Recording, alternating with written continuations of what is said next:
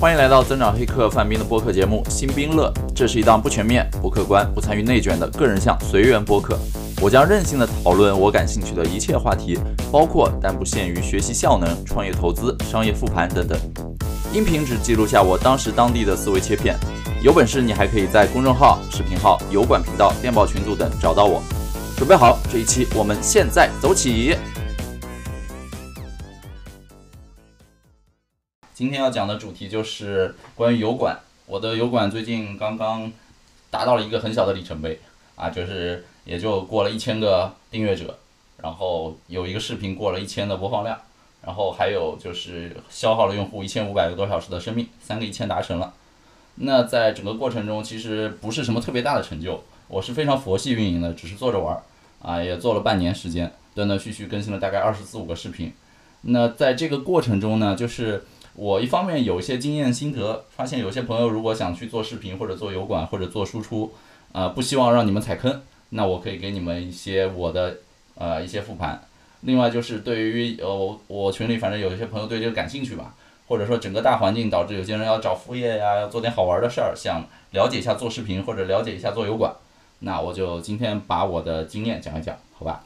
呃，一上来我，哦，我先把今天的结构跟大家讲讲，我会讲这几块儿。第一个就是我为什么要做选择做油管视频，这是第一块。第二个就是如果你要做的话，你怎么开始？然后第三块是一个好的视频，或者说怎么去确保它的内容结构，导致说有人看有干货。第四块就是怎么坚持稳定高质量的输出，第五个是我运用了什么软硬件的设备，然后第六块就是大家之前我收集了一些问题嘛，一些 Q&A 的快速的回答，总共是这六块，然后基本上中间会有一个呃休息送奖，差不多就是这样，那我就正式开始了，一上来讲讲就是为什么要选择做油管视频呢？那这个问题其实我把它拆分成了三个问题啊，第一个叫做为什么你应该坚持输出。第二个叫做为什么你应该做视频或者直播，第三个叫做为什么我选了油管，把它切成三个问题，然后更好的回答这个总的问题。第一个就是第一个小点就是我为什么要坚持输出呢？呃，也有几个小的答案。坚持输出的第一个原因叫做避免重复的表达，因为你发现就是我写呃公众号也好，还是还是去做视频也好，很多东西我只要输出一次，呃，回头别人再问我同类问题，我只要发个链接过去，我只要丢一个文章过去就行了。就很大程度上避免了我不停的去啊线上跟人聊啊，或者是增加很多沟通成本。就像最近我公众号刚发了一个，就是写给新的订阅者的几篇文章，有些新来的粉丝，你们就去看一下，就知道我是一个怎么样风格的人。之前有一些什么有营养的东西，就一次性全部就解决了。所以它是一个很好的 guidance，是一个新人入坑的东西，也避免了我重复的去一遍遍洗粉也好，或者是一遍遍的去做重复的表达。我觉得。你有限的生命不应该放在过于多的重复表达、自我重复里，就是 don't repeat yourself，不要做一直做重复的事情，一直一一定要有精进，一定要有这个日拱一卒，要有提升，对吧？所以就要避免反复表达。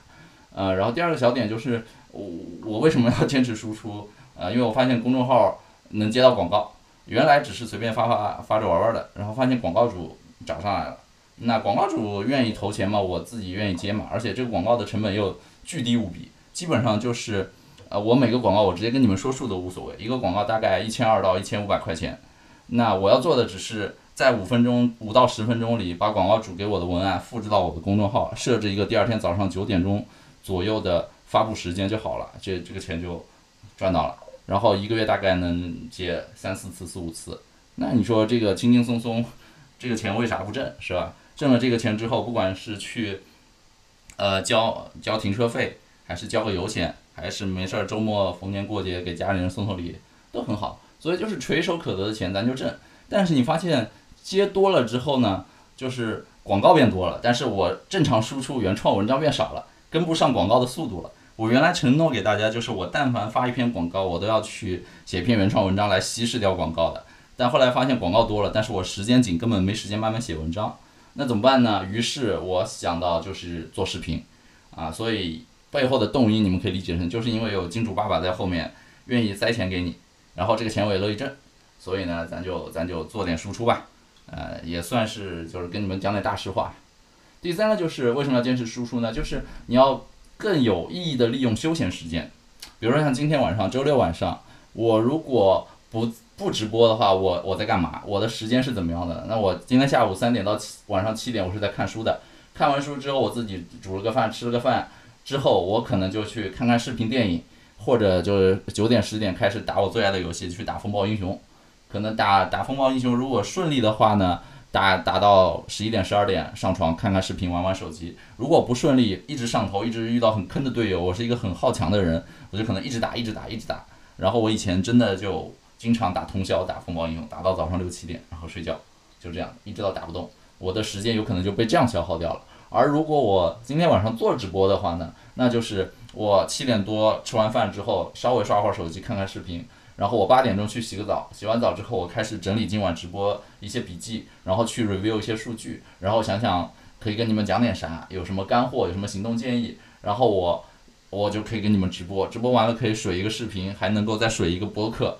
这样就是多多重输出啊。结束之后大概十点十一点之后，你会成就感非常满，然后周末的愧疚感非常少。这个时候不管是打游戏还是还是干啥，我就觉得啊太太值得了，就打游戏都能打得很爽。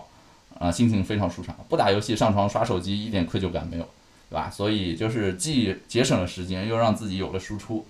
呃，反正就是一个挺挺有意义的事儿。然后第四点小点，为什么要坚持输出呢？就是那个纳瓦尔说的，你要建立自己的杠杆。呃，纳瓦尔所他所所说的杠杆有呃媒体，然后有有代码编程之类的东西。那不知道前因后果的去看我公众号，就是我一直在推纳瓦尔。包括那个纳瓦尔的书，大概三月四月就要出了。跟我前两期直播的话，你们就知道，就是我是拿从出版社第一个拿到小样，然后给他们写了个推荐语的。就是我从二零二零年开始推崇的这个纳瓦尔，啊，就是建立你人生的杠杆，媒体是一个很好的输出。然后第五个小点，我为什么觉得要坚持输出呢？就是最近我有一个老同事吧，比我大概大大大一轮，大十多岁的样子，他有点惨，就是。曾经也在各种辉煌的互联网公司做过，然后呢，现在就面临了一个中中年失业的情况，就是你大家知道现在经济环境嘛，然后在之前在大厂里面，嗯，做的也还不错，但是突然就失业了。失业完了之后呢，就开始有一段时间很迷茫，然后想要做什么呢？想了半天，然后被另外一个朋友怂恿，就说你去开个账号做油管视频吧，做点输出吧。于是我看他非常卖力的。就是每天坚持更新两三个视频，每个视频大概要讲二十分钟到半小时，他以往知道的一些行业故事，就把自己过往可能二三二三十年的职场经验里的一些故事提炼出来，然后去做油管输出，靠这个东西来来赚钱、来养家或者来打发时间，我也不知道。但总的来说就是，呃，可能被逼无奈吧，啊，多少油油管也能有一些创作的费用，那他可能也不太差钱，但。但我看到一个就是突然中年失业的人开始从头折腾油管频道，我觉得我受到还蛮大的触动。就我觉得，第一，我我不能这样，我要提早做好各种预防措施，我要做好各种反，就是怎么说啊，呃，反脆弱的一些举动吧。我不能够让自己突然某一天失去一切的时候，到那个时候再从头来。所以我的油管频道，包括我的各种输出阵地，都是提早先搭起来。你你日常反正闲着没事儿，你多做点输出，等到你真的有要表达的很重要的东西的时候，才有人听，对吧？就万一万一万一我，呃，就我我国内国外都有布局，万一我国内渠道突然被封了，哎，我海外还有一些大家愿意听我说话的人，这样万一出了什么事儿，起码你的声音能被人听到，不然你像我之前前两年很佛系，就是我也不追求名声、行业名声什么的，我也不不差这个，然后这个什么。公众号什么，我也不想参与那些人的内卷啊，做媒体啊什么的，那有可能就是你前期噤若寒蝉，不愿意发声，等到你真的要发声的时候，你声音发不出去了，没人听了，没人帮你传播了，就很惨。所以就是日常反正用用点闲暇时间，随便做点输出渠道先养着，有人愿意听你说话，有人觉得认可你这个人，对吧？人设先搭起来，哎，这个还是很重要的。对，所以这个就是我为什么要坚持输出的五个小点。对，然后。刚才说的就是为什么要坚持输出这块儿，接下来为什么要做视频或者直播这种形态、这种载体的输出呢？有三个小点啊。第一个小点就是我自己喜欢看视频，这个就是我我自己也是一个很倒霉的 B 站股东，在最高点的时候，呃，没到最高点，在它还可以的四十美金的时候进去，呃，然后一度冲到一百三十五美金左右，然后大家也知道这两天的情况吧，就最高的时候没有出来，然后呢就一直荡荡荡，然后大概率之后就黄了。所以这两天 B 站好像已经二十二十多块钱了，二十多块美金了。就虽然是一个很倒霉的股东吧，但反正我也没在上面放很多钱，呃，就是喜欢看，呃，就是喜欢看 B 站视频，或者说去油管看看视频。所以你看多了，你你也跃跃欲试，就是那种初生牛犊不怕虎嘛。就是你们做成这样，老子也行，老子也可以来。就跟当年写书一样，就是在场的各位写的书都是垃圾，我来写一本，让你们看看什么叫畅销书，然后自己就真的写了一本。所以就是因为喜欢，这是第一点。第二点就是，我觉得视频输出它是一种低成本、没有压力的行为啊。就就像我如果写篇文章，我写篇文章，我对于文字的要求是很高的，就是有没有干货，然后它的篇幅。它的节奏感，它遣词造句，它连续多少多少个字之内不能重复重复出现字眼，就是重复的字眼不要出现。如果非得出现，换一个字眼。然后要不要加一些金句？要不要让大家感觉到你的思想之类的？就是我对文字的要求还是有一些的，啊，就是就哪怕你平平淡淡文字，起码要玩个梗啊什么之类的。这个你们看我公众号应该也也有感觉。但是呢。这样就导致一个文字创作成本很高很高。我这我上次给那个《纳瓦尔宝典》写两千字的推荐语吧，花了我四个小时，就真的很想把这些事儿做好。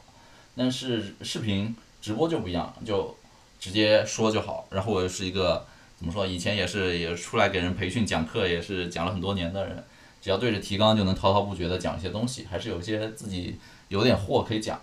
所以这个信息量输出就不在一个维度上。而且直播的话，其实可以用各种方法降低大家的预期，啊，所以你就，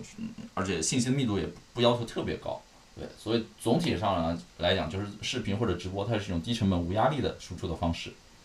然后第三个小点，为什么要做视频和直播呢？就是我看自己前几年发表了很多文字嘛，特别是书啊，或者公众号有很多文字在网上，但真正留下的视频资料不多。那你也知道，就是好花不常开，男人三十豆腐渣。啊，人人人老了，人老珠黄，就是已经不是年轻时候的状态了。但是想想自己年轻的时候刚写完畅销书，在行业里面里面混，然后大家各个地方请你去，呃，各种高大上场合啊，光鲜亮丽的地方，各种海滨度假，各种呃出入很好的公司，反正就是那时候有很多奇妙的体验，但是没有及时记录下来。如果当时把很多事情先拍个视频记录下来，顺手开个频道的话，可能让大家感受一下我当时的生活，也会觉得就是。起码那个频道很猎奇，能够让你们感觉到很多，就是我以前也不敢想的生活，啊，当然那个只是在每个人在年轻的时候都都有一种憧憬了，一旦过了一个阶段，或者说你结婚了，稳定下来了，然后知道自己真正喜欢什么之后，那种表面的光鲜亮丽或者台面上聚光灯下那种生活不重要，你自己知道你自己要什么，但年轻的时候体验一下新鲜刺激还是很有意思的。那当时就是没有做很多的视频记录。导致现在翻看以前偶尔顺手拍的一些视频，就觉得哇，我还去过这里，哇，这个地方原来是那样啊！如果剪一个的话，起码还能够有人看，还挺有意思的。对，然后还有一点就是，又开始秀恩爱。我每次直播好像都有人说秀恩爱，就我觉得我老婆实在太可爱了，我老婆太可爱、太好看了。但是就是怎么说，我看看她小时候的照片也很可爱。我想，如果小时候有更多照片或者说视频记录的话，嗯，我现在如果能收藏着，应该很开心。然后呢，就想到就是未来以后要备孕，也要准备生小孩嘛，是不是要从小记录小朋友的生活？我在那个呃 B 站上也关注很多很可爱的小孩，我们推荐一个叫子子，就是那个两个子组成的一个字也也念子，有个叫子子。B 站上有几个号是转他的，叫子子在做什么呢？还有子子在玩什么呢？那个子子真的超可爱，所以就是用视频的形式能够记录很多文字传达不了的更丰富的信息量。嗯然后我甚至甚至在想，虽然现在没有，但是未来有没有可能有一种技术，就是我能够把视频，把二 D 的拍扁的视频还原成三维，还原成立体影像，这是我在想。但你想想，以前咱们七八十年代拍的很多默片或者那种黑白片，现在不也在用 AI 上色嘛，对吧？所以以前你不敢想象的一种影像载体，你觉得只能这样，不代表未来不行。未来说不定真的有 AI 技术，或者有什么虚拟合成技术，我就把拍扁的影像给它三维投全息投影还原出来，也有可能。所以要做的就是现在多尽量的留下尽可能信息量大的、信息量大的啊信息传、信息量大的这个呃一些存照然后未来在某一天说不定可以焕发生机。对，所以这就是我觉得要做视频该做的事情。这是为什么做视频。然后，呃，下面一个问题就是为什么要选油管来做视频呢？这是我几个点，因为一直有朋友怂恿我，就你为什么不开抖音？为什么不去 B 站？我我的想法是这样，第一个就是我不想参与国内平台的内卷，啊，就是内卷太厉害了，真的是的，呃，就是这特别前几年还行的时候，大家都想去投什么媒体类的东西，呃，然后什么之前炒作 B 站，然后什么你看半佛仙人从从公众号迁移到 B 站，然后一一帮人去炒，就是这个东西是资本炒出来的，就真正有多少人是乐意表达自己，乐意的。随心所欲的想去发内容，由衷的喜爱的其实不是很多的。就就算有很多人前期真的是喜欢这个东西开始做，然后一旦接受了投资，一旦被平台流量裹挟之后，整个东西就变味儿了。就是它有可能变得更热门、更畅销、更能接到很多好的广告，恰饭啊，开公司。但是你扪心自问，有多少人真正开心？有真的多少人喜欢？可能有一。半的人会觉得这件事儿只是一个生意，或者有点变味，有点为为他所累。我不想成为那种状态。目前看起来，像什么影视飓风的 team 还挺挺喜欢这样的生活，本身就爱拍片，然后拿了投资做了公司，然后一直在搬办公场地。但总的来说，他中间也经历过很多动荡的，就自我怀疑的时刻嘛。所以我我反正就不想参与国内平台内卷。你们知道国内平台 B 站上内卷有多少？来来来，机器人有多少帮人刷的？有多少受平台潜规则操控？很多的。我我在这个行业，我认识很多这个行业的人，不光 B 站，不不是针对他，就整个行业，你知道在中国有多少做灰产啊什么这种来刷量啊、刷眼球啊这种东西，我认识太多了，所以我就不想参与这内内卷。然后你去油管，油管上你说有灰产吗？一定有，但是。与我何干，对吧？就是全世界的一个这么多人的竞技场，我只是汪洋中的一滴小小水滴。我在里面只做我自己的事儿，我没有太大野心，我就踏踏实实的。而且它是大平台，它见过更多大风大浪。你但凡有一点出格的事情，更容易被封。那相对更公平的平台上，让我去做我想做的事儿，而不是说在一个没那么公平的平台上参与内卷，然后把这件事儿做变味。这是我不在国内发视频的原因。啊，当然也有一些就是不想接受蛋挞蛋疼的审查的一些原因啊。然后第二个为什么要做油管呢？就是没有人认识，所以没有包袱。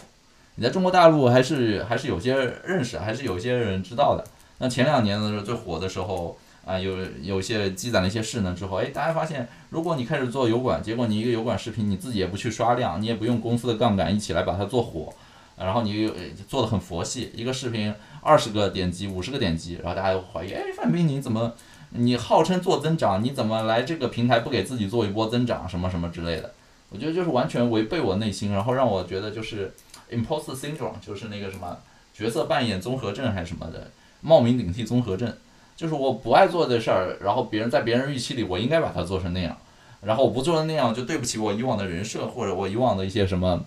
就是立下的 flag。然后逼着我又开始做一件我不喜欢的事儿，是吧？这件事儿我现在是杜绝的。我经过前几年一些创业起伏之后，知道说人就是要做你喜欢的事儿。一旦这件喜欢的事儿做到后面，因为金钱、资本啊各种方面变味之后，你以前喜欢，你到后面你也会发现自己身不由己，然后这件事儿做不好。对，所以给自己设置很多边界啊，就是宁可宁可在油管上默默无闻，也不参也不参与国内内卷，就是这样。然后第三个为什么选油管呢？就是有一些国内大神朋友的怂恿吧，像 Tiny Four，不知道你们有多少人认识，叫郝培强，也是原来老同事。然后像他就很早就开始布局做油管视频，然后一直怂恿身边的亲戚朋友啊做起来做起来。然后某一天我在推上发了一个，就是我想，哎，我要做一个，呃，一个卡牌炼油的一个解说视频。我突然突发奇想，因为我自己正在研究那个东西，一边看一边顺便就做一期。我突然想做。他说：“你赶紧做，你赶紧做。”然后就忽悠我说：“你你只要做了上传，我有一个群，里面都是这个行业的大牛，我就可以把你拉进群来。只要你做一个就行，也不求有多少播放量。”我就被他们这么一忽悠一做，做完之后就进了群，然后发现什么什么行业大牛啊，有的大牛到现在播放量还不如我啊。当然也有真的有些各种各样的行业大牛啊在里面，包括像什么五月散人这样的这样的牛逼的老师啊，很快就做到了。就是什么几几几万几万粉，每平均每期好像几万播放量之类的，还挺厉害的啊。然后第四个小点为什么要做有版视频呢？就是我想降低社交成本，呃不，因为有版它本身更国际化嘛，除了国内以外，它也有国际上或者不看国内这这些平台的，包括有港澳台的同胞，包括有新加坡啊或者有美国的一些华语的同胞都在看。就是你第一次认识人的时候，如果别人只是通过你的文字，其实不是特别的认识你，可能只是或者之前通过我的书也没有见到你本尊。但是我觉得做一个视频我就露脸嘛，露脸完你你你就看我长得符不符合你的想象嘛，我的风格什么的，反正就是只要视频出镜，呃我不认识你，但是你先来认识我，呃回头觉得要不要跟我深交，要不要来找我谈合作，我的风格你能不能接受，这种事儿就不在我的考虑之内了，我只要负责用这个媒体的杠杆来输出就行了，所以这个是我觉得比较比较好的一件事儿，就是降低社交成本，因为之前看了一本书叫什么叫。Journal of Social and Personal Relations，它有个调查显示说，成年人之间平均要花费五十个小时左右才能从陌生人变成朋友，然后需要九十个小时成为真正的朋友，需要两百个小时成为亲密的朋友。那这里的时间指的是高质量的时间，而且不是在同一个办公室那种什么打个招呼见面的那种时间。所以长远来看，就是你要花费时间主动选自己的朋友圈，而不是说被动接受。那这里就是。互相认识啊，互相破冰啊，互相一起花时间就很重要。那像我现在不管是做视频还是做播客嘛，动不动就四十分钟、一个小时、两个小时，你们自自己去看，我就消耗你们的时间。你们但凡我以后视频做多了，你们看我视频五十个小时，大基本上也就认识我，啊，以后以后做啥都方便，行个方便。哎，在上海哪天走在淮海路上，突然想喝杯奶茶，又不又不想花钱，我就发个朋友圈说谁在上海开奶茶店，哎，说不定就有人。直接说，我我在旁边有家店，我来送你一杯之类的，就各种白嫖了。所以呢，就是反正就降低社交成本，这个就是为什么要做。所以刚才三块整体上解答了为什么要选 YouTube 来呃油管来做内容呢？就是坚持输出，然后做做视频和为什么要选油管这三大块，我就都回答过了，好吧？啊，花了一点时间讲第一第一趴，啊，讲完第二趴之后，我们再抽一波。好，接下来第二趴就是你要如何开始做油管视频呢？呃，那这里我觉得一个是上来要对你自己做一个比较清晰的定位，啊，就是任何商品，你你但凡在台面上，你就是一个商品，你就是任人挑选的商品，你都要有定位，不能随便发一点生活的东西，那个是没人看的。呃，那我我我一上来就定位，首先很重要就是我我适合什么，以及油管适合什么，这两件事你都要想清楚。那我想我适合什么呢？首先我肯定是我熟悉的话题，我是能能讲的啊。我比较擅长就是比较擅长讲或者侃大山，或者讲一些有营养的东西。就像我以前出去给别人做增长培训啊，做线下课的时候，我基本上都不会准备那种逐字稿、文字稿的。我基本上的时间都花在 PPT 的知识点的准备，然后结构的整理，还有整个 PPT 美观度上，基本上就这些事儿。然后整个 PPT 基本上我当天讲的话都是前一天做完 PPT，然后自己脑子里过两遍结束，然后第二天去给别人上课的时候讲四个小时、讲六个小时还是两个小时，我就时间能控制很准的讲下来，都提前不用准备文字稿，所以我觉得就是围绕着一些提纲，然后展开来讲自己擅长的东西，这个是我适合的，这是第一个。我还适合什么呢？我还适合利用自己的一些编程技术。我会写点代码，那我用自己编程技术写了点 AI 来帮助自己快速的看书嘛，这个老粉都懂的。那这当中其实有信息差了，第一时间海外的新书也好，还是用 AI 筛选出的最这种高质量的精华的部分，那其实这个就是我能够提供的信息差。然后我还有想到一点，就是我要做什么呢？我现在很乐意做一个系列，就是我预想着未来我有宝宝的话，我提前给宝宝准备好一系列的视频教程。啊，就是我以前不爱做这个事儿，就是输出一些在我看来是我十年前、五年前的认知。我觉得输出那些东西，你只能够收割比你年纪小的行业新人。我觉得做这件事就没意义嘛，就是你得不到提高，你只是倚老卖老收割一些行业新人。但我现在想通了，就是一方面大家真的有需要，呃，看我公众号的人，有的我随口说一件东西对大家都是很大的启发。第二个真正触动我的就是，我觉得做一些东西之后，以后我有宝宝了，我直接把视频轮播给我宝宝。就小时候你要看是吧？可以，你可以去看宝宝巴士。那你看完宝宝巴士，你再看一集你爸给你做的视频，哎，你爸从教你怎么从小学编程，啊，这件事儿我觉得是可以做的。对，所以最近有朋友就问我说怎么学编程啊，怎么入门啊？我现在很乐意，我准备做一个课叫编程原原学习，什么意思呢？就是你们看市面上有很多编程课，比如说 Python，我就教怎么写爬虫啊，什么用 Python 怎么帮你执自动执行一些东西啊，或者怎么用 VBS 写一个宏帮你快速完成这些，但里面很多概念是没有讲的。就比如说什么是变量啊，什么 API 啊，这种基本变量函数啊，这基本概念都没没讲啊。我要打印一个东西在屏幕上，什么叫打印一个东西？是只要用打印机吗？还是在命令行？这都没有讲。所以就是怎么去了解编程，怎么样决定你要不要学这个东西，其实可以做一个如何学习学习编程的系列课。那这个东西我很乐意做。现在对我来说，第一没有负担，很简单，就是。我不需要额外学什么，我只要把它讲的简单一点。然后我一旦录一个系列之后，我我就给我宝宝以后看就行了。对，然后呢，我我我应该会做成免费的系列。你们都知道我不靠内容赚钱，啊，所以我乐意把这些事儿做成是免费的事儿。就是你只要做成免费的，我就可以碾压市场上那些收费的了。对，所以就是就还是看你喜欢什么，适合什么，这是一块儿。然后刚才说的是你自己定位啊。然后就是油管的定位，油管适合做什么呢？那我觉得就是理论上你应该去呃找一些，就是油管上其实理论上啥都有，但是你应该找的是那些值得记录或者说有公共价值的东西。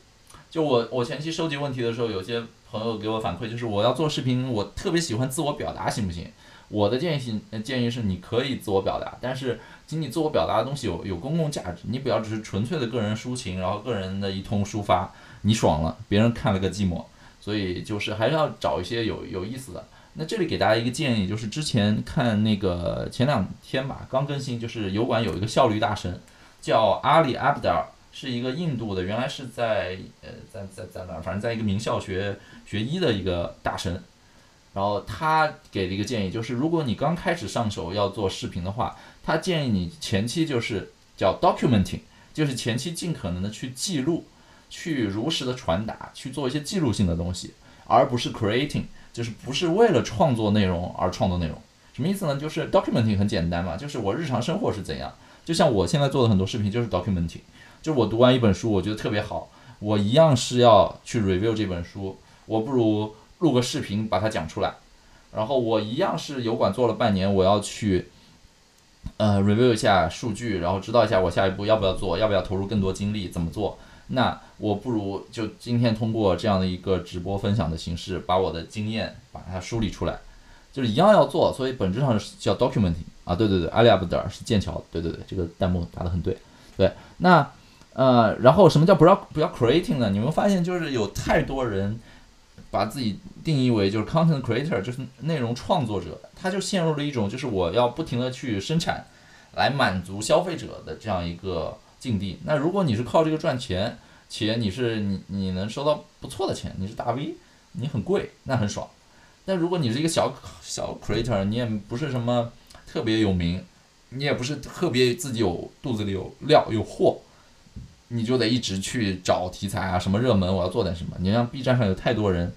去跟风做什么啊，呃什么不要笑挑战，呃还有还有还有什么整整整女友整整男友，呃做一些什么就是很博出位博眼球。但是对人生没有意意义的东西，那个东西在你二二十多岁的时候做点好玩，但是你五年之后来看，十年之后来看你的视频是没有意义的。那我现在自己做直播，然后录视频，希望的就是我半年后、一年后、两年后、五年后再看我现在的视频，觉得还是有启发，还是有意义，或者说就是当时当地的状态呢，记下的这些东西可以教导给跟我当时状态一样的人，就是有一个记录性。就是我不追求时效性，不去追热点，还是说觉得更更长期、半衰期长一点的东西是有价值的。那现在我听我半年之前讲的一些读书的一些心得、I O 的一些方法论，我都是觉得有收获的。那我觉得这样才是真正好的，就是 documenting 而不是 creating。啊，大部分人 creating 呢，created 出来的东西都是叫 shit post，就是垃圾，创造的垃圾。每天看到垃圾还不够多吗？你还要自己再生产垃圾去污染别人的视野，我觉得没必要。那像阿里阿布达尔他建议说，什么叫 documenting rather than creating 呢？你可以做，就是我包里有什么，哎，这个这个这个点，如果你真的是包里有点独特的东西，或者说你带入自己的人设，你可以给大家讲讲，你包里有什么。然后他还建议还有一个很好的方向，叫我为什么在二零二二年开始做油管视频，这是阿里阿布德尔建议的。但是我当时看了这个东西，哎，我就想到了，我这次直播的名字有了，哎，就是我为什么在二零二一年就半年前开始做视频。就一下给我启发，本身就把我要 review 的这这这这次数据的事儿跟要做一期新视频马上就关联起来了，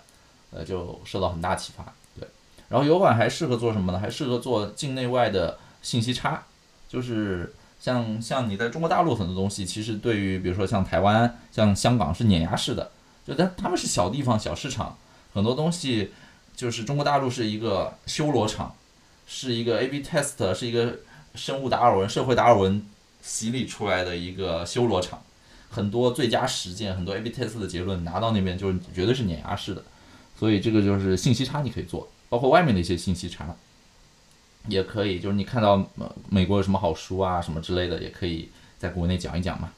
对吧？然后再给你们分享一下我之前失败的一些尝试，之前试图水内容水失败的。我之前在那个上海美术馆，就是上海浦东美术馆，就是 Maps M A P S 刚开始的时开业没多久，我去参观了一下，然后全程录了一个二十多分钟的一个 tour，就是从入门开始一层层带你去导览，然后观看里面的什么近代展啊什么之类的那个视频，我还配了点音乐，是去年夏天做的，那视频应该还在，呃，但是就是点击量也不高，本身我也没有为了做内容而专门去跑一趟，那我就是想去看一下美术展。顺便拍了一下，啊，反正点击量不高。然后之前还做过一系列，就春节的时候有一些厂商给我送公关礼品嘛，做了一点开包视频、开箱视频，啊，也也一般，因为那个跟大家无关，大家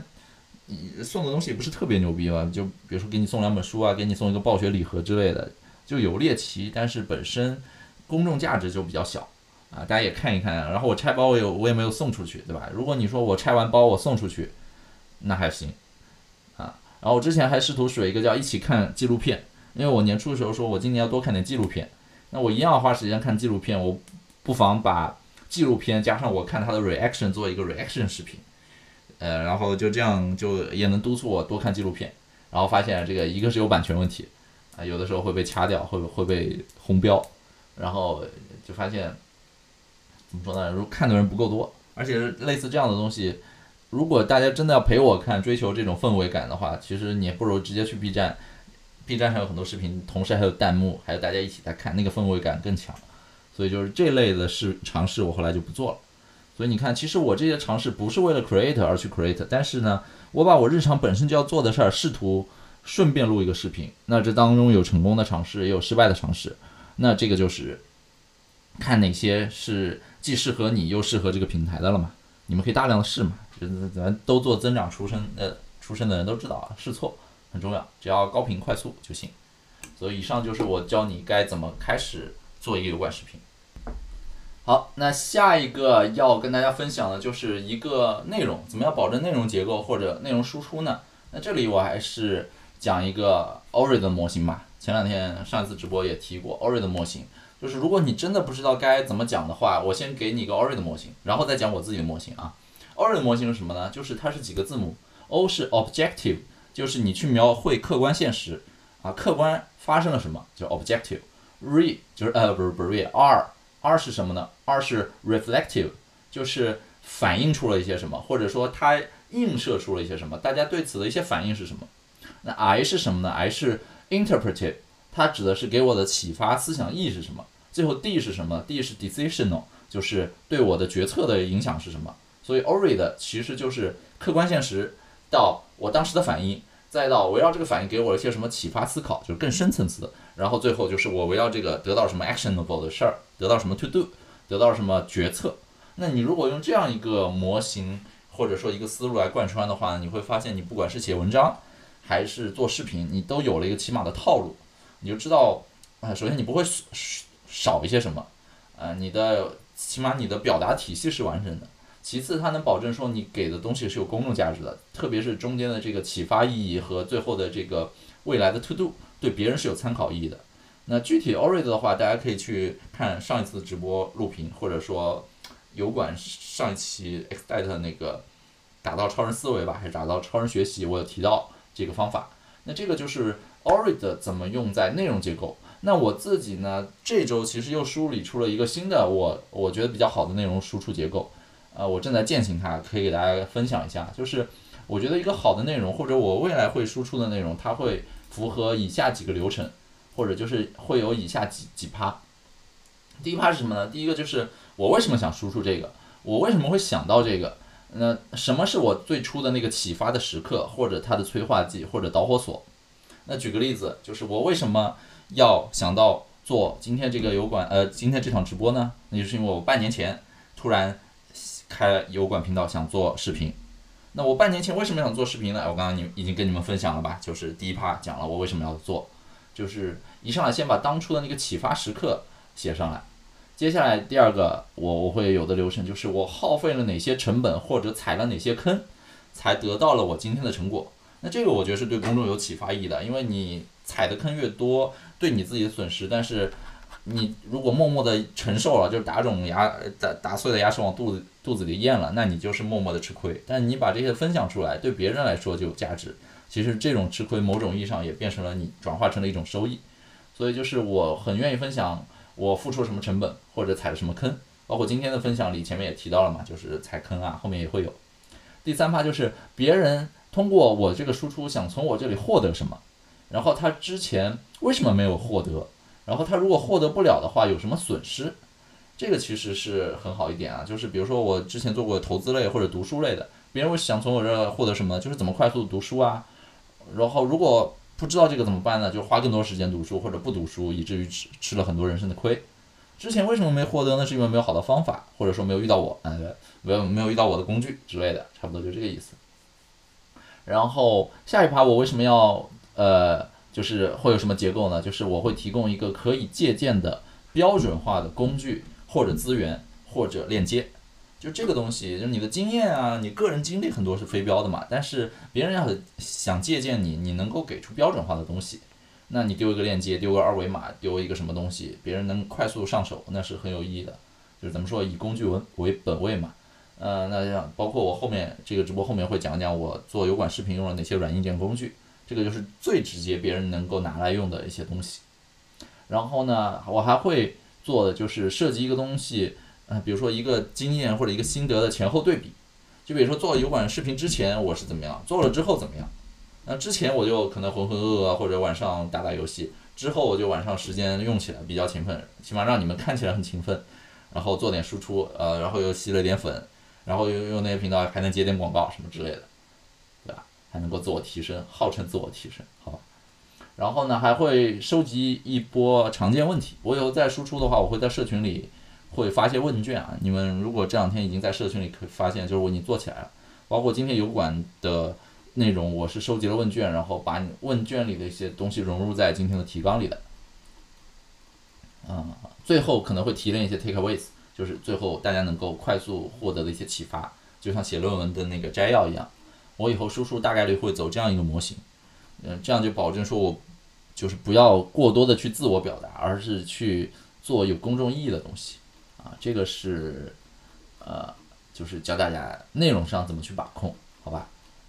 好，然后下一个应该是第一、二、三，应该是第四个大问题，也是今天可能比较重要，大家比较关心的，就是。如何坚持高质量的稳定的输出，或者说如何去设计一个持续输出的反馈的回路，这个我觉得是很多人能够能借鉴的。就因为有些人就是头脑一热，或者就是觉得好玩，我去开一个频道，但是坚持不了多久，很快就萧条了，或者说受不了一些差评，就就关频道了，都会有。那我是怎么坚持呢？起码不说久吧，半年也做了半年，也发了二十二十多个视频了吧，二十多个视频。半年说长不长，但是呢，起码也没有半途而废，而且还还对这件事儿保持热情。我是怎么做的呢？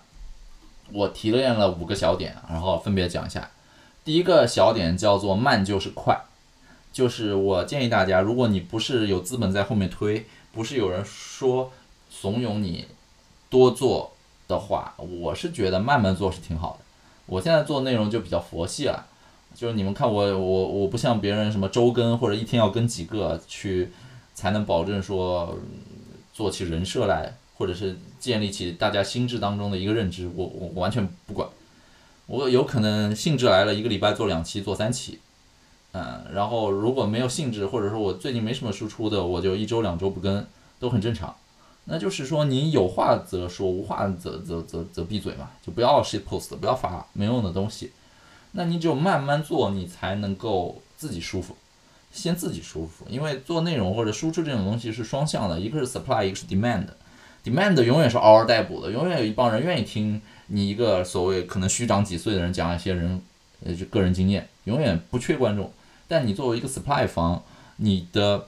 供应能不能跟上？你的心智？你的情绪能不能保证持续稳定的供应，在你真正开始做一段时间之前，你是不知道的。所以我是建议说，你按照自己的节奏来慢慢做，然后这样你才知道什么是你自己真正想做的，然后什么是你能做的，而且你不用费尽心思的拼命绞尽脑汁。我当我不想输出的时候，我得逼自己去蹭热点，那我得先去了解热点，然后我还得蹭的跟别人姿势不一样，你就非常非常累。你这种揠苗助长其实是非常透支兴趣的。如果一件事儿没了兴趣，然后他又没有其他的物质上的补偿，那这件事儿大概率是不能够持久的，啊，有可能就给你关上一扇门。所以我是觉得前期慢慢做内容，找到自己喜欢擅长的节奏还蛮好的，蛮重要的。是第一小点啊，慢就是快。第二个小点，怎么怎么去坚持稳定高质量输出呢？我我我说的叫降低预期，就是说已经什么时代了，不要说我我们想每个人都有什么。十分钟，什么安迪沃霍说每个人都有什么十分钟还是十五分钟，嗯，大明星的机会，啊，就是我觉得做频道，我不图什么快速涨粉，一个视频一下子爆了一百万播放量，然后一下几万粉就进来了，我觉得没必要，我就喜欢慢慢做，然后涨粉慢我不在乎，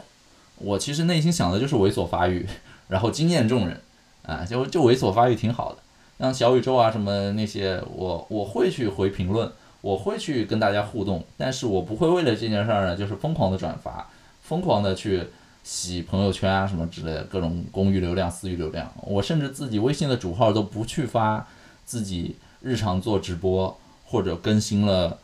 视频、更新了播客，我自己主号都不发的。就我觉得怎么说，第一，人家未必是你的受众，你发了给人看，你只能够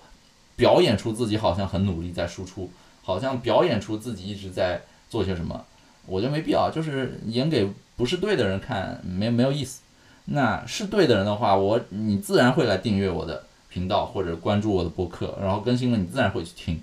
所以就不要去迎合那些不是你的受众的人。嗯，那涨粉慢这件事儿呢，其实一个是说可遇不可求嘛，爆款内容本身就是玄学，然后平台要不要导流导流给你，就看看人缘分，看人品。之前。小宇宙给我导了一波，然后上了什么周末上周末的一个榜，然后我一下子从几百关注现在涨到两千多，我很感谢，但是我不会去巴结他，也不会给他发私信，就是哎没事儿多给我涨涨粉嘛，我觉得没必要，就就就自己舒服就好，粉丝大了也未必是什么好事儿，可能会带偏你的方向，或者说数据挟持了你要去做些什么，我我我不太想。就是之前之前 K K 说每个人都要有一千个什么铁杆粉嘛，对吧？这个东西就真的，一千个铁杆粉，你起码得有十万的曝光量，你起码得有一百万的泛泛泛的有人瞥了你一眼。那这件事儿，一百万这个事儿，咱们猥琐发育，咱们慢慢来，不着急。呃，说到这个，我要我要扯一个，就是前两天某一个互联网，呃，不是前两，就昨天某一个互联网大 V 本来想做一场直播，然后也邀请了我，我我一开始不想参与，后来。答应了之后呢，就跟他蕊一下稿子，就是我们要聊啥。他其实特别想聊一些大公司不光彩，或者说一些伎俩、一些背后的一些套路。那我就是怎么说，千方百计的怂恿我，就是一定要具名，就是一定要说出哪家公司。然后呢，肯定优先是轰那些大公司啊、上市公司，一定要我说出名字。然后呢，我就说我不想提名字。其实我们来参与这个活动本身，也就是聊聊行业。然后呢。我的初衷一定是对行业好嘛，就是行业有很多规则，有很多已经过时的潜规则伎俩，我可以跟你讲一讲。本质上就是通过借这个东西来帮大家更好的去理解什么是就是雾里看花，什么是对的，什么是错的，不要通过表象然后被这个行业洗脑。我不想提具体公司名字，最多最多我答应说，我愿意隐晦的说一下，比如说某个蓝色的图标的支付工具，呃，最多做做做到这样，然后就他就不愿意，他非得好几次怂恿我一定要把名字说出来，我就我就不想嘛，我觉得就是这种就是喜欢隔岸观火，加上怂恿别人搞搞点事情，就很没意思。啊，这这这这类太多了。然后我听了一下其他嘉宾的主题，基本上也也没啥太大意思，就是干货上一定没有我这边多。但是呢，我不想得罪行业，我也不想就是你做增长的本身知道的别人的怎么衰退或者别人不好的失败就比较多，比行业多。表面上光鲜亮丽的东西和你实际内心知道的完全是两件事儿。那我能在这个行业这么久一直不倒，一直。一直大家还知道你做增长，就是因为你知道很多秘密你不说嘛。然后那些搞事的 KOL，那些搞事的自媒体大 V，就非得你去怂恿，然后就非得你，呃，哪家公司裁员了，哪家公司人员动荡了，哪家公司背后有事儿，猫腻都得让巴不得你捅出来。就就怎么说呢？每人有每人赚钱的方法吧。然后他们为了聚集这样的影响力，用这样的手段，然后趁火打劫。什么什么什么中概股啊什么的不行的时候，你不说去去帮一下啊，而是趁火打劫。你说在中国你又不能做空，你搞这干嘛呢？对吧？所以稍微扯得有点远，但核心是我想表达，我不会为了涨粉、爆粉或者什么收割韭菜去做一些很很很很没意思的事儿。咱们就慢慢做，咱们就也我也不想花额外的成本，也不想借助资本的杠杆，就就随心所欲吧。然后第三个小点，就为什么呃怎么坚持稳定高质量输出呢？叫做减少秤，减少摩擦。你的摩擦或者阻力越多，那其实让你做这件事儿的动力或者说呃顺畅度就越低。举个例子啊，像我今天如果呃我我直播录屏，我就很简单，就是直播录屏。像我以往基本不剪辑，今天因为有了送书环节。所以我等一下在剪辑的时候，我会把中间送书给剪掉。那为为了让剪得快，我刚刚就戴个帽子嘛，戴着帽子马上能辨识出来，而不用在很长的视频里慢慢找那个时间点挑出来，然后首尾地址在哪儿要去找就很烦。就是你给自己但凡增加额外的工作量，你你就不愿意做这个事儿。我如果说我可能就不剪了。如果不剪的话，传到油管或者传到呃。播客的话，大家体验就可能就很差嘛，中间有突然插进一段莫名其妙的东西，但一旦剪掉了之后，可能就比较比较好。那我用的方法也比较讨巧，就是戴个帽子，跟你们商量一下就行，对吧？这个这件事儿呢，就是说明了，其实你把一件事儿简化到能接受，不追求精致，不追求完美，追求好用就行，就是非常非常实用主义，对吧？然后还有什么呢？就是我现在不会承诺什么更新频次。我不会说我的播客一周一期啊，什么直播一周一期，基本上不会有，啊，就是我还是文章何为实而著，就是有有想法有想表达你再去表达。然后呢，你们如果一直关注我，就知道我是不会在不重要的地方或者我我觉得我看不上的地方花心思的。就像如果你们订阅我公众号“增长黑客范冰”的话，你们发现我的标题，呃，我的封面图都是一张图，就是一个星球大战那个风暴白冰。再加上在一个小键盘还是什么积木上那个图，我就不用每次去找图，然后把它裁成什么一样的大呃什么大小，还要考虑当它预览的时候能看到什么看不到什么，变成一个什么小格子的时候，缩略图是怎么样，我就不用去想，每次就那张图，然后也避免了就是标题党或者就是靠纯靠图片来吸吸引人这种有点标题党的这种感觉，呃，就就纯粹就是为了简化它。包括油管的封面，我现在基本上就是换一个背景图，前景图偶尔换一换，换一个背景图，打个字上去。小宇宙啊，小宇宙我很很奸诈，很狡猾。就小宇宙我传上去的播客，我是不会自己写 show notes 的。一般写 show notes 不都得写什么？就是几分几秒的时候有一个精彩论点，或者有一个大的知识块，然后几分几秒可以怎么怎么样，然后你点你就可以跳转到那个时间点嘛。我觉得这个事儿很好，但是我懒得自己做。因为自己做，我就得重看一遍自己的视频，然后去标那个时间线，我我看自己视频基本上就在开车什么时候我去听，我我不会对着电脑专门做这件事儿。所以哎，有有同学就说了，你们如果关注的早的话，知道我发完视频之后，我直接在 show notes 去写一个，希望哪位成都秀的课代表来帮我总结一下。然后你会发现，真的有很多成都秀的同学就爱学习嘛。本身听完的时候，就有一些朋友，他们就真的去愿意做笔记。对他们来说，无非就是在做笔记、做笔记的时候额外加一个时间点。所以我每次就说哪个成都秀的同学帮我做一下。然后前两期都是同一个人、同一个朋友帮我去做了一个 show notes，我非常感谢他。然后我抄抄完他的作业之后，更新到我自己的 show notes 去，再把他的名字写上来，感谢一下就完事儿。所以就是我不用为这个事儿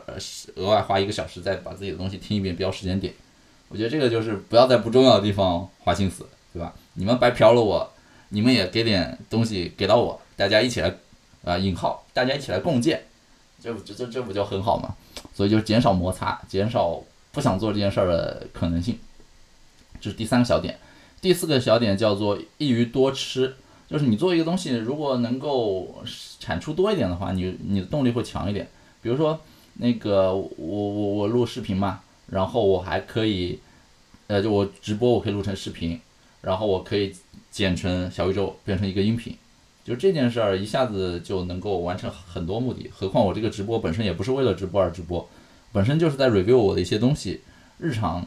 日常在看。我我给你们讲，我还可以强化自己的这种思维，还可以再学习一次，然后包括今天直播还很有意思，就是我可以送书嘛，看起来像既是回馈读者，又是在给我自己做断舍离，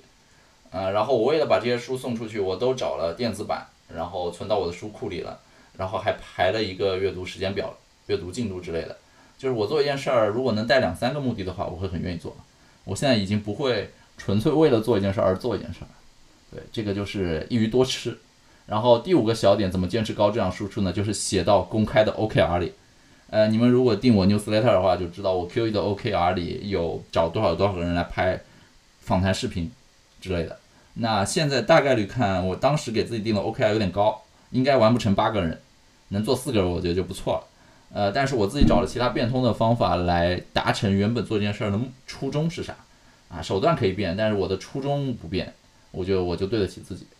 呃，但我因为写了公开 OKR，也不可能把这件事做得太差，做到个六十分、七十分的样子，我觉得就满意了。所以就是你立好 flag，这样也是能够督促你坚持稳定高质量输出的。所以刚才说了五点，就如何坚持稳定高质量输出呢？再总结一下：第一，慢就是快；第二，降低预期；第三，减少摩擦；第四，易于多吃；第五，写到公开 OKR 里。啊，就这样立 flag。好然后接下来第五趴，我现在用的是什么软硬件？这个很简单，这个可以讲得很快啊。啊，我硬件的话，现在跟呃现在直播的话，大家看到的是我用 iPhone 十三 mini，然后接的是微信视频号，但同时我在用我的索尼相机，啊闲置的一个索尼微单，接到了我一个专门打游戏的电脑，叫 GPD WinMax，原本是我专门买来打风暴英雄的电脑。啊，把这两个闲置的设备，也不知道闲置吧，就是娱娱乐消遣的东西合在一起，居然就变成了一个可以做直播或者可以录高清视频来上传的一套设备。然后呢，麦克风我我今天为了这个啊，我专门买了一个新的麦。我原来麦放在我桌面上，看起来就是怎么说呢？你出现在视觉区域的东西越多，对你来说越不利。然后我现在这个麦是可以折叠，可以收藏到收到我电脑显示器后面。这样我直播完了收起来我就看不到它，要直播的时候就拉出来。然后软件的话，一个就是微信了，一个就是 OBS，就是 Windows Windows 上应该是最好的推流工具。其他的话，我会有一些氛围灯，呃，但是之前买之前氛围灯，你们现在应该也看不到。像如果现在能看到画面的话，就这个这个这个原视后面就是氛围灯，啊，但因为因为取景的问题吧，看不到所有的氛围灯。啊，头上吊顶灯，然后我还有电脑显示器上的阅读灯，现在也打在我脸上。整体上大概就是这样一些软硬件。总的说来就是没有花费太多的钱。呃，为了传视频的话，那个高清的索尼的微单也不是我专门买的，就是我微单嘛，现在也没人用微单了，就用手机拍照了，我就封存了好几年。最后发现，哎，居然还可以拿来直接接接到电脑上推流，就完了。所以就很简单。这个就是我目前的一些设备，呃，啊，我也暂时不会升级吧，就是在没有看到更明确的 ROI 提升的情况下，不会再去升级设备。好，然后就是最后第六趴，也就是很快速的一个 Q&A 环节。这次收集了一些大家的问题，我快速回答一下。有些在前面的呃讲解里已经带到了，有些就是融不到前面的体系里面，不知道该怎么融，我就专门放到 Q&A 里来快速回答一下。然后开始啊，第一个问题，有朋友问如何平衡工作与做视频。那我现在可能比较好的，就是我不是那种七乘二十四呃不是七乘二十四，就是九九六啊什么这种坐班的工作。我时间我是有自己的公司，我有自己的咨询业务，然后我有自己日常要做的事儿，我时间相对自由。那我是建议，就算你是我的目前的状态，也不要懈怠，然后尽可能调动原本你没有生产力的垃圾时间。比如说，一直在我社群的朋友知道，就是我工作日中午会随缘直播嘛，那个时间如果我不睡午觉。或者说刚吃完闲的没事儿干，看视频就很浪费。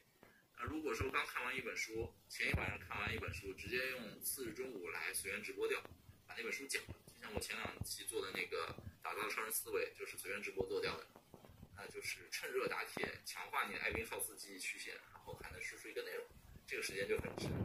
包括有的时候这周工作日晚间嘛，也是用那种就是晚上休闲时间或者饭后的时间。啊，做个直播会觉得更有价值，而且直播的时候，有的时候你说多了或者想多了，很烧脑，啊，脑子烧烧多了，累了之后晚上睡觉能睡得香，所以就工作日晚间可以这样。像今天周末，周日我一般周六就老婆回老家，不是回老家就回娘家，我一个人在家，我直播掉，然后再打游戏就很开心，毫无愧疚感。所以这个我我是建议，不要让你的工作，呃，怎么说？不要让工作入侵兴趣，也不要让兴趣耽误工作。还是尽可能利用你现在能够动用的垃圾时间来做一点有益的事儿。你回去如果躺平了，看看视频，打打王者荣耀什么的，就你想想，对两年后，对于五年后你自己有帮助吗？没有。那你不如拿出打两把王者，你就算晚上一一晚打五把，你拿出两把的时间来录一个视频，二十分钟，剪辑上传一下二十分钟，剩下三把你继续打，你也不亏，对吧？所以，呃，及早做一些长远的考虑吧，这是第一个问题。第二个问题，怎么对待恶评差评？呃，我的回答是我不用对待，因为我现在没有恶评差评。我现在输出的东西还算比较有意义，比较有营养，然后我也不收费，也没有割韭菜，所以没有人会在下面打恶评差评。呃，而且就是就算有恶评差评，我退一万步讲，就算有，怎么说呢？第一，我什么样的风浪没经过？就是。我在行业里都写出那样一本书了，那样的影响力跟我现在做个频道影响力不可同日而语。呃，那样的影响力下，你能够想到的各种行业黑啊，行业背后的一些讨论啊，行业对你的观点啊，正面负面都有。所以那种都经历过来了，做个频道下面说你两句，不当回事儿，keep real，不迎合。然后呢，就是你只要保证你在说自己自己的东西，你不去抄袭，不作恶，没有硬伤。呃，那别人对你的一些评价，那只是他的个人观点而已。就是每个人有自己的观点，我不能，我不是人民币，不是所有人都能喜欢上我。一千个人有一千个哈姆雷特，所以无所谓，不在乎。然后呢，还有一点就是你要想，就是专业性上的东西呢，别人会质疑你专业性不够，或者你怎么刚知道这个东西？你就记住一句话，叫“文道有先后，术业有专攻”。别人能够质疑你，就是因为他可能比你早两年开始研究这个东西。那我也有比别人早研究两年的东西。就就只是文道有先后，术业有专攻，没什么可谈优越感的，所以我自己没有优越感，别人带着优越感来说你的时候，你也可以不当一回事儿，啊，这个就不是什么智力上的问题。最后就是，如果有真的有纯恶意啊、愚蠢啊、脑残什么这种，就骂回去然后拉黑嘛，就很简单。我不会，我我我我是金牛座的，我报复心很强。你们如果真的就是纯脑残、纯愚蠢、纯骂。而且骂很脏，我就真的骂回去，然后拉黑就完事儿，就这么简单，让他骂不回来，就是憋让他憋着难受，嗯，啊，这是第二个小问题。第三个小问题，做频道赚钱吗？怎么收钱？呃，我可以告诉你，做油管频道一定是赚钱的，只不过我现在还没有到赚钱的份额，而且我的初衷也不是为了赚钱。那油管怎么赚钱呢？它有一个广告计划，就是你要有一千个粉丝，啊，一千个真实的粉丝，然后四千小时的真实的播放时间。这样的话就可以开始开通你的那个什么广告，就是你的视频里会被人插广告，被平台插广告，别人看广告还是怎么样，你就可以开始收钱，是有这样的东西的。而且我身边有朋友做油管，有很多人为了这个目的来做，就像前面提到的五月散人啊、Tiny Four，他们的的确确靠这个东西能收钱。Tiny Four 早期的时候好像一个月能靠这个赚两百美金吧，现在多少我不知道。五月散人好像靠这个东西一个月就就折合人民币大概已经好几万了。就是他们都是最近半年还是最近一年刚开始做这个事儿。那像我的话，我没有追求这块收入，我只觉得佛系的做，未来有有就有呗。然后也不靠这个过活，也不靠这个东西就是活不下去混口饭吃，有就当一个额外被动收入先做着。那油管的收入水平大概可以跟你们讲一下，就是差不多在 B 站收入水平的六到八倍左右。我看了一些统计，大概是这样。那 B 站有多惨，你们知道吗？不知道的话，直接去 B 站看一下，有很多 UP 主发的。就是我做 B 站视频这么久，我赚了多少钱？或者二零二一年、二零二二年我做视频赚了多少钱？什么一个一百万粉丝的 UP 主一年恰饭能恰多少钱？有很多这样的视频。然后你会发现，只有那些最头部的能够赚到很多钱，大部分人真的很惨很惨的。就是说一个例子，之前那个罗翔不是把他一年做 UP 主的收入给捐了嘛？就是平台的那个激励的钱捐了，你知道捐了多少？就捐了大概三十多万。就罗翔已经是那个影响力，已经那么头部了。然后一年激励计划也就拿了三十多万，他如果不靠恰饭，不靠有广告商赞助的话，那你想想其他人影响力有没有罗翔的三十分之一？可能三百分之一都没有。那一年靠这个东西能赚多少钱？所以我觉得就是如果你想过活，你想快速的开始找一个被动收入副业，那慢慢的做频道，慢慢的做内容，慢慢做视频，一定不是好的方式。啊，或者说我只能说油管不是这样的。啊，中长视频可能不是这样。你如果做短视频带货什么的，我我不了解那个领域，可能还不错。但那个领域现在太内卷了，我也不想参与。啊，这个就是跟油管的一些钱有关的，然后最后呃还有一个什么标签的使用，有人问我标签怎么去用，我告诉你，我专门去查过，就是标签几乎是没用的，就是你标签不能够增加你引流或者 SEO 的概率，标签只是能够在你的就别人看你视频的时候点一下标签，能够看同标签下你的其他视频，只是可能给你自己的其他视频稍微引点流。对，这个我是看过油管官方的解答的。然后还有人问，面对英语用户，我要不要做英文字幕？呃，短期内不会做，因为我前面说我很懒，我不会给自己增加额外的工作量。何况现在英文用户也不多，我输出的内容，我的语速，呃，可能就算看字幕也得，就是怎么说，看得很快，很累。嗯，没必要做。未来如果觉得语速放慢，或者说加点机翻或者加时间线可以，但前提是你的做的内容一定要国际化。我现在讲的东西，嗯，可能教读书还算是国际化吧，但是举的很多例子就是国内人才懂，没必要做国际化的一些字幕，所以暂时不会做。嗯，然后下一个什么啊？还有应该最后一个小问题吧，就是有人问我合作的可能性，那我我不知道我。我不知道大家做什么的，所以我是开放合作，但我可以告诉你我不做什么，就是我不会为了呃合作或者为了有人在背后推，逼着我按固定的节奏输出固定领域的话题，然后迎合眼球、迎合点击量、迎合怎么赚钱的套路，这个我不会做。所以如果你是一个 MCN 来找我合作的话，可能就会失望。但如果说有一些其他别的玩法，比如说你是卖游戏王卡的，你想在我的视频里植入点游戏王卡。哎，我喜欢这个东西，我可以找找找一些点帮你植入之类的，就反正怎么好玩怎么来，好吧？那以上就是今天所有关于油管啊的一个复盘啊，这个就是我之前整理的了啊，感谢大家对于上述的一些啊这个倾听，好吧？